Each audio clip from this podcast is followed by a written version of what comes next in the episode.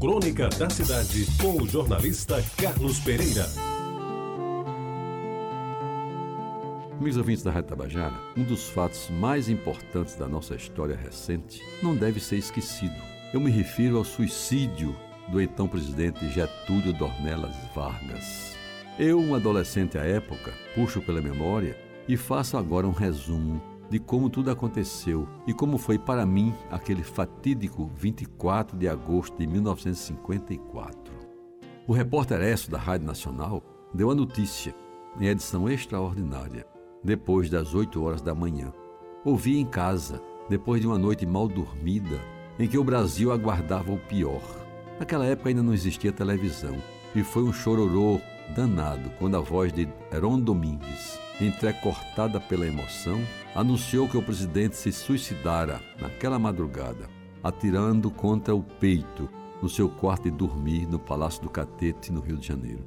Eu tinha então 15 anos e acompanhei pelo rádio e pelos jornais a crise desde o seu começo. Sabia que Getúlio Vargas estava por cair principalmente depois dos incidentes da rua Toneleiros em Copacabana, quando faleceu o capitão Vaz e saiu ferido o deputado Carlos Lacerda, líder da UDN e ferrenho adversário do presidente, no atentado que nunca foi bem explicado.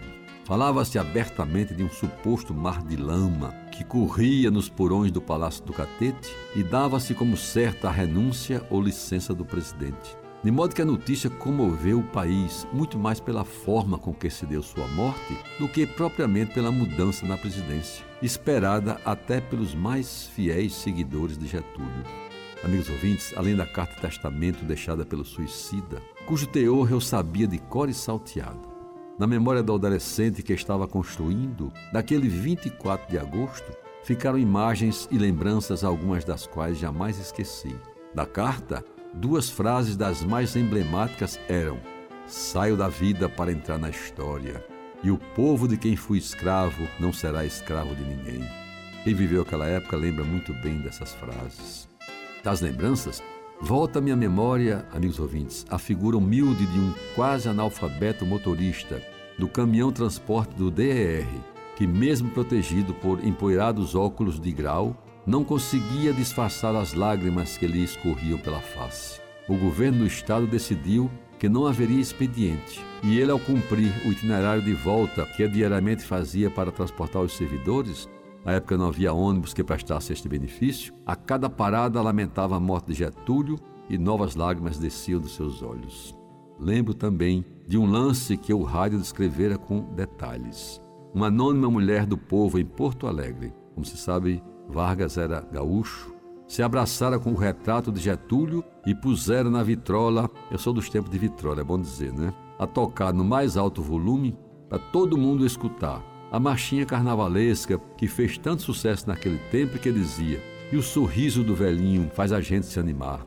É porque em cada repartição, em cada local havia um retrato de Getúlio, que era um homem muito simpático e a foto dele mostrava um sorriso muito franco, muito aberto. Agora, amigos ouvintes, depois de tanto tempo, ainda ressoa nos meus ouvidos a frase mais famosa do presidente gaúcho, que apesar dos equívocos que cometeu ao longo de sua trajetória política, incorporou definitivamente sua vida à nossa história. A expressão, conhecida por todos que viveram aquela época e com a qual ele iniciava os pronunciamentos, dizia simplesmente: Trabalhadores do Brasil e ao longo deste tempo, muitas mudanças ocorreram no país. Algumas para melhor, outras para pior, e a maior de todas no próprio partido de Vargas, o outrora poderoso PTB, Partido Trabalhista Brasileiro. Hoje, lamentavelmente, transformado em verdadeira legenda de aluguel, o que é profundamente triste e em nada honra a memória de Getúlio Vargas, que deixou para sempre o seu nome inscrito na história do Brasil. Você ouviu Crônica da Cidade com o jornalista Carlos Pereira.